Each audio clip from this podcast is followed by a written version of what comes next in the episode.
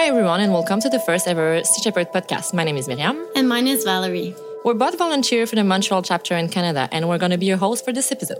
As we are recording from Montreal, we wanted to take this time to acknowledge that we are on unceded native lands where the Kanien'kehá:ka or Mohawk Nation is recognized as the original custodians of the land and the waters we are recording from today. We're making this podcast because we want to provide listener a new way to get information and stay up to date about Sea Shepherd. Either you have been a long-time supporter or volunteer, or even if you just discover us, we invite you to join us in our mission of defending the ocean. In this podcast series, we'll be talking about the values of Sea Shepherd and our campaigns. We'll be keeping you up to date on what's happening with us, diving deeper into specific missions and the species we're defending. We'll also be interviewing different members of the organization from here and around the world, as well as various experts on marine life and conservation. And today we're going to start by answering a very simple question Who is Sea Shepherd? And in fact, what is Sea Shepherd?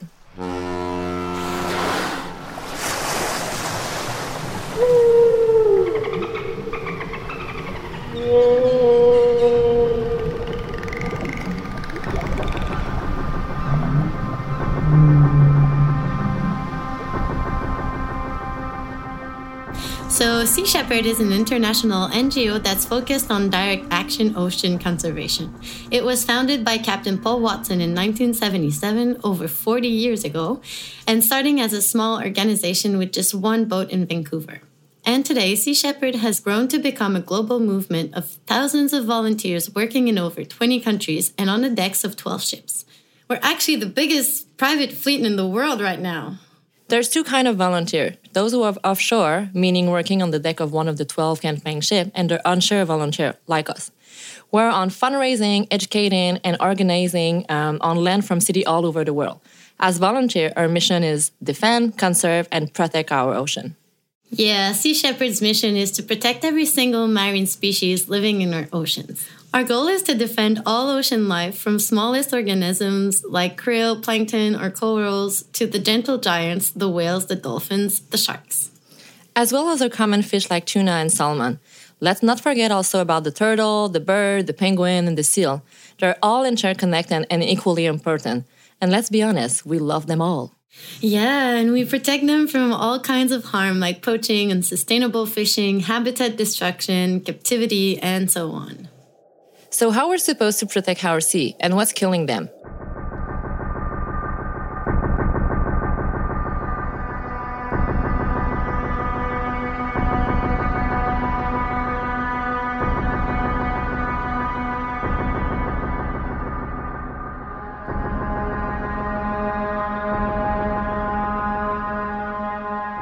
Well, the ocean is a delicately balanced ecosystem. The creatures that live in the sea need sanctuary to feed, mate, and raise their young, just as we do. It needs to be free of pollution and free of destructive fishing that choke and destroy their habitats. Sea Shepherd fights against all form of destructive actions. For example, offshore drillings, which may come with oil spills, or commercial development and urbanization, which threaten coastal nesting sites, like the beaches where turtle return year after year to lay their eggs in the sand. But one of the biggest dangers to the ocean life today is the fishing industry. Illegal, unregulated, and destructive fishing method, overfishing are all global issues that threaten endangered population as well as the whole ecosystem. For example, there's a trawling method, also called bottom trawling, which is perfectly legal, which makes no sense. This is where huge fishing nets are dragged from the back of a boat along the ocean floor. As the incredibly heavy weights that hold the net down move along the seafloor, they tear up and overturn everything in their path, including the fragile coral reef that are the basis of the marine ecosystem. Another big danger of that method is bycatch.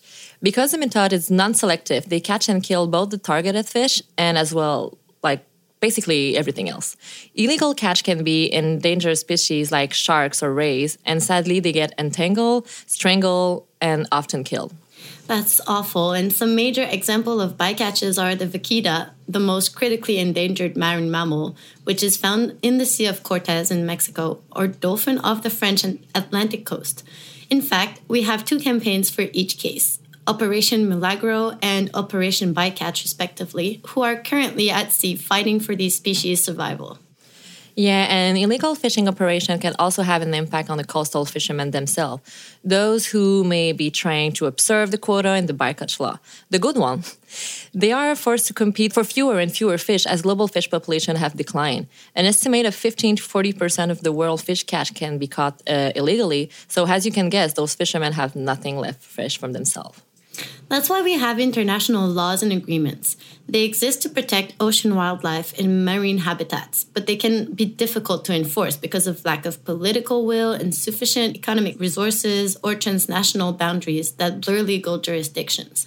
As the sea and its inhabitants don't have borders, often bureaucracy can inhibit complete protection from local governments. So, where a law enforcement vacuum exists, Sea Shepherd had to fill that void. We are the one on the front line, often patrolling and enforcing protected area where no one else is there to do it. Most of the time, Sea Shepherd works with law enforcement agency like Interpol to help them bring poachers to justice. Or we've also been working directly with local governments, for example, in Mexico, Gabon, in Central Africa, and in the Galapagos, making sure their fishing laws are enforced, often consisting of protecting marine sanctuaries. We bring the force that they may need.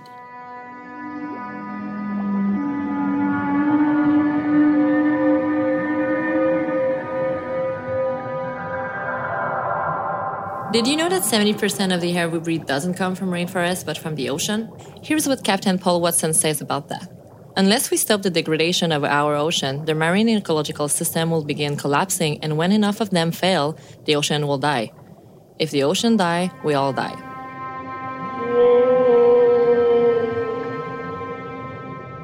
Since our foundation, Sea Shepherd has always had a major focus on stopping illegal whale poaching. After the international community finally recognized the commercial whaling had nearly driven whales to extinction, the International Whaling Commission, or IWC, put into place a global moratorium banning whaling entirely in 1986. Yeah, but however, some countries have since refused to recognize the ban. Norway and Iceland continue commercial whaling, and the Faroe Islands continue to kill pilot whale and other whale traveling their coastal water in the name of tradition. Mm, the Japanese, for one, send their fleets all the way to Southern Ocean Whale Sanctuary, a protected area for whale around Antarctica, which is nearly 50 million square kilometers and was created by the IWC.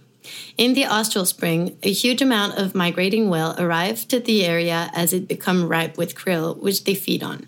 And yet, each year, Japan's fleets come to the sanctuary to slaughter hundreds of minke whales under the guise of scientific research, calling it a whale research program. This scientific claim has been completely rejected by the IWC, the International Court of Justice, and the Australian federal courts. Since 2002, Sea Shepherd has sent several ships down on these dangerous campaigns for Antarctic ocean whale defense, which have successfully prevented the slaughter of over 6,000 whales. Oh, and also, by the way, the whale are not the only marine mammal that we protect. For example, we also oppose the slaughter of seals in Canada since 78. Despite the ban of the import of seal product into the US and Europe, Canada continued to, club, to club thousands of seal pup to death every single year. Another big problem we're facing right now is the marine debris that is literally choking our ocean, creating a devastating impact on the marine ecosystem everywhere in the world. Items that we all know too well, such as plastic bottle, bags and straw, cans, balloons, cigarette, and so on, do fill the sea more and more every day. Yeah, marine debris is a danger to all marine life, causing injury or death through drowning, entanglement, or starvation following ingestion. It's also known to be a serious health risk for humans because microplastics ingested by marine animals absorb man made toxins such as PVCs, DDT, BPA, and mercury, whose effects are intensified as they pass up the food chain and onto our dinner plates, making it another good reason to stop eating fish altogether. Yeah, clearly. And on that note, it's important to know that all the Sea Shepherd ship are actually 100% vegan. We have amazing volunteers who act as chef on our ship, feeding our crew with a diet that aligns uh, with her belief. With that, we're making sure that not only are we not supporting the fish industries we are fighting, but also that we're reducing consumption from industrial animal farming. By the way, did you know that pigs, for example, are sometimes fed with fish in animal farms? So the meat industries contribute to overfishing too, and they perpetuate the cycle of microplastics entering into our food chain. It's all part of the same big problem. Yeah, clearly a big one. Anyway, now that we know many of the major issues we're facing with our ocean, how does Sea Shepherd approach this issue as an organization? Well, we've all committed to absolute nonviolent tactics. Captain Paul Watson has famously said it takes a pirate to stop a pirate, an inspiring rally cry from many Sea Shepherd supporters.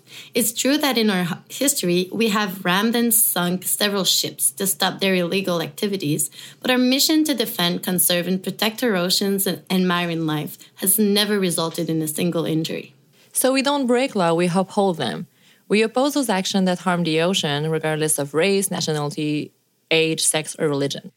Despite our relatively small size and limited resources, Sea Shepherd's campaigns have been effective because we use direct action to achieve results instead of billboards, petitions, or protest marches.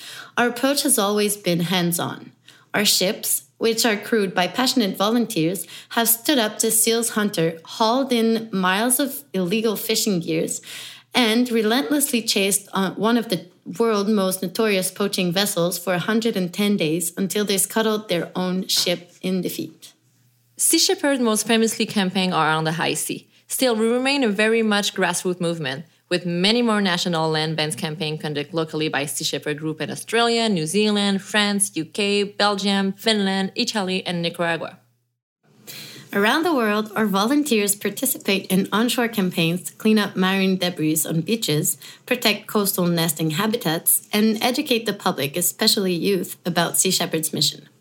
Right here in Montreal, for example, we have an education program where a volunteer gives seminar into school all over the city. We also often organize cleanup of the bank of the St. Lawrence River, and on top of that, we hold information and merge booths at every event we're able to attend. We are not a bureaucratic organization with corporate offices and a well staffed fundraising department. In fact, Sea Shepherd has only a handful of paid staff. That's why we're able to make such a global impact in marine conservation with a small budget. We put all of our resources, time, and money into our direct action campaign and are supported by listeners like yourself. So this is the essential of who we are and what is Sea Shepherd. And yet we're coming to the end of the very first episode. Yay! Each month we'll be releasing a newsletter episode with updates on the current state of our campaigns as well as the wins and losses happening in our seas. And on top of that, we will also be releasing separate episodes with either features on certain species and Sea Shepherd campaigns or interviews of our volunteers, experts, and scientists. We hope you tune in again to dive deeper into specific issues ongoing in our oceans. Yeah, I think you should. And if you believe in her fight, please visit seashepherd.org for information or to maybe donate if you can, or from shopping from the online store where all the profit go directly to support the campaign. We really do have cool t-shirts. and you yeah. can also apply to become a volunteer crewing at sea or as an onshore volunteer at your local chapter. Find us on Facebook as Sea Shepherd Conservation Society or on the page of Sea Shepherd Montreal, and we're on Twitter and Instagram as Sea Shepherd SSCS. You can also check us on YouTube for much more content on our current and past campaigns, where you'll see the daily lives of our crew members and all of their battles and achievements. Okay, so for the ocean, it was Miriam and Valerie. We thank you for listening, and hopefully, you like our first episode.